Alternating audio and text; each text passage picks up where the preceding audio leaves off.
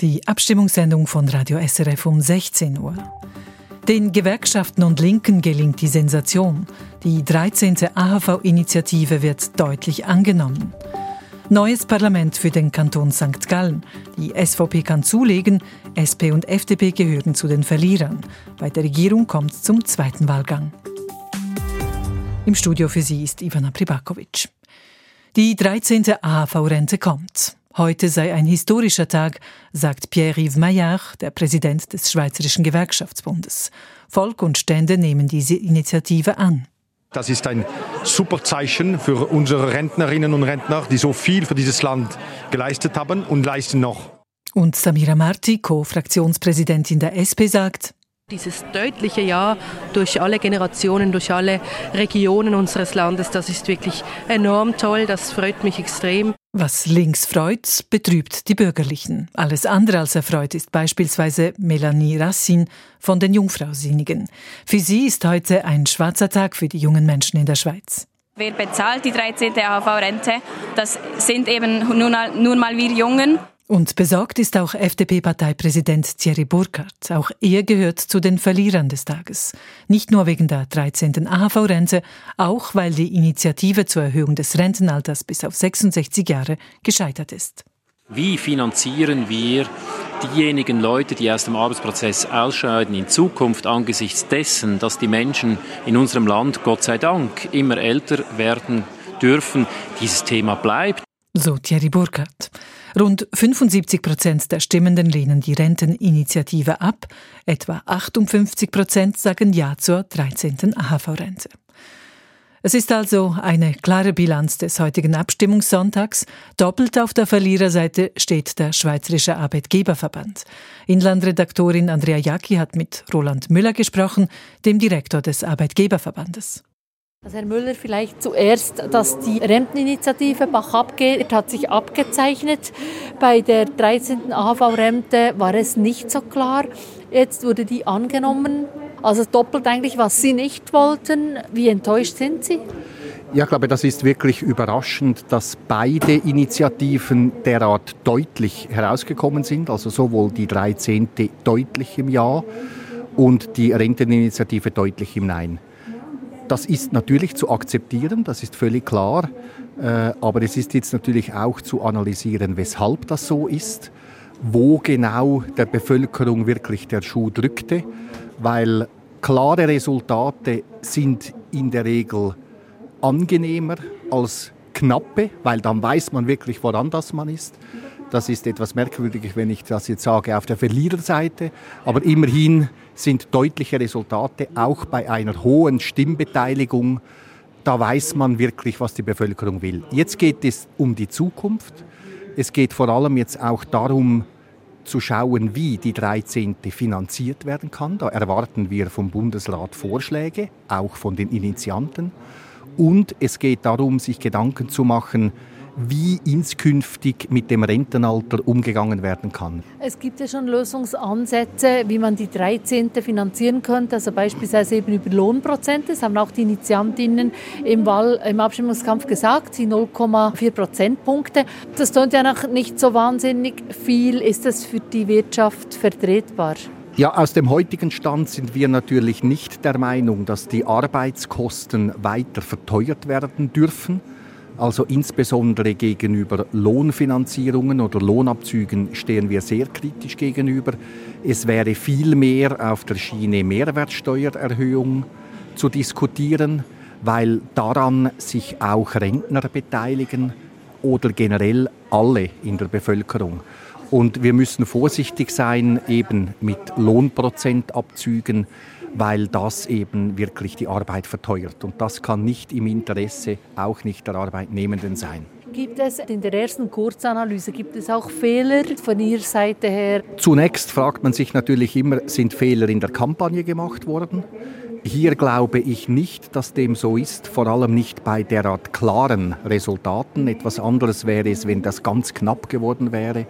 Aber so ist das Resultat, wie ich eingangs gesagt habe, klar. Und entsprechend, glaube ich, handelt es sich um ein gesellschaftspolitisches Thema. Es ist weniger eines Arbeitgeber-Gewerkschaften als eines generell wie denkt unsere Gesellschaft mit Blick auf Leistung und Finanzierung. Und mit diesem heutigen Resultat muss man sich intensiv auseinandersetzen. Sagt der Direktor des Arbeitgeberverbandes Roland Müller im Gespräch mit Andrea Jacki. Im Kanton St. Gallen kommt es zu einem zweiten Wahlgang für den Regierungsrat. Die fünf bisherigen Regierungsmitglieder wurden wiedergewählt, die beiden vakanten Sitze konnten aber noch nicht besetzt werden. Wir schalten nun nach St. Gallen zu Ostschweiz-Korrespondentin Selina Etter. Die SVP will gleich beide dieser Sitze erobern, die SP einen davon. Wer hat denn die besten Chancen? Ja, nun ist das Endresultat der Regierungswahl hier im Kanton St. Gallen bekannt. Und im Kampf um die zwei freien Regierungssitze, da hat die SVP die Nase vorne. Ihre beiden Kandidierenden, Dana Zemp und Christoph Hartmann, führen die Rangliste unter dem absoluten Mehr an. Auf dem dritten Platz mit deutlichem Abstand folgt SP-Kandidatin Bettina Sorber. Damit muss sich die SP aber noch nicht geschlagen geben. Im zweiten Wahlgang am 14. April dürften die Karten nochmal neu gemischt werden. Wer jetzt zuhört, fühlt sich möglicherweise erinnert an die Ständeratsersatzwahlen vor einem Jahr in St. Gallen. Damals kam es ebenfalls zum Duell zwischen SVP und SP, damals mit einem klaren Sieg für die SVP. Kommt es jetzt zum Déjà-vu?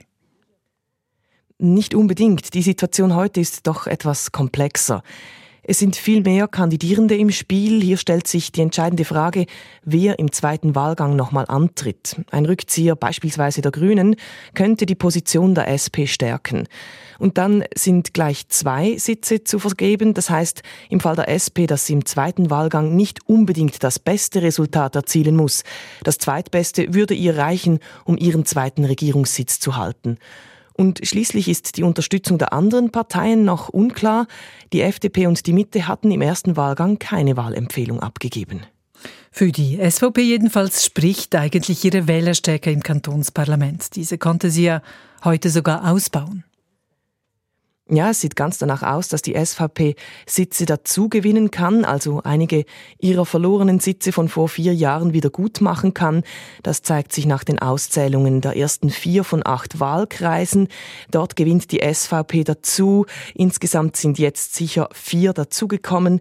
Auf Kosten, da ist man sich noch nicht ganz sicher, wer darunter leiden würde. Im einen Wahlkreis ist es die FDP, im anderen die SP oder die Grünen. Das Bild der St. Galler Kantonsratswahlen, das ist noch etwas unscharf. Wie gesagt, es sind noch nicht alle Wahlkreise ausgezählt. Danke, Selina Etter, unsere Ostschweiz-Korrespondentin live aus St. Gallen.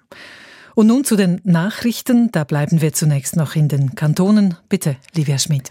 Im Kanton Uri hat Selin Huber von der Mitte-Partei im ersten Wahlgang den Sprung in die Regierung geschafft. Vier bisherige Regierungsräte wurden zudem in ihrem Amt bestätigt. Zwei Sitze sind noch nicht vergeben. Es kommt im April zum zweiten Wahlgang. Ein bisheriger Regierungsrat, Dimitri Moretti von der SP, hat die Wahl nicht im ersten Wahlgang geschafft. Im Kanton Bern können dringliche Gesetze künftig sofort in Kraft treten. Die Stimmenden haben einer entsprechenden Änderung der Kantonsverfassung klar zugestimmt. Neu treten Gesetze sofort in Kraft, wenn sie das Kantonsparlament mit einer Zweidrittelmehrheit verabschiedet hat. Innerhalb sechs Monaten muss dann eine Volksabstimmung folgen. Im Kanton Solothurn wird die Zahl der Staatsangestellten nicht beschränkt. Die Stimmenden lehnten eine entsprechende Initiative der FDP ab. Die Initiative wollte die Zahl der Kantonsangestellten auf eine Person pro 85 Einwohnerinnen und Einwohner beschränken. Im Bahnhof Olten ist der Bahnverkehr derzeit eingeschränkt. Das teilt die SBB mit. Es gibt Verspätungen und Ausfälle. Teils müssen Züge umgeleitet werden. Betroffen sind zahlreiche Zugverbindungen, auch jene zwischen St. Gallen und Genf. Die Probleme dürften laut SBB bis 17 Uhr dauern. Das Wetter im Norden scheint zeitweise die Sonne und im Süden fällt Regen oder es schneit. Die Höchstwerte liegen bei 14 Grad. In den Alpentälern weht stürmischer Föhn bei bis zu 18 Grad. Und auf SRF 1 geht es jetzt weiter mit den Regionaljournalen, auf SRF 4 News mit Reaktionen und Einschätzungen. Die Zeit, es ist 16.09 Uhr.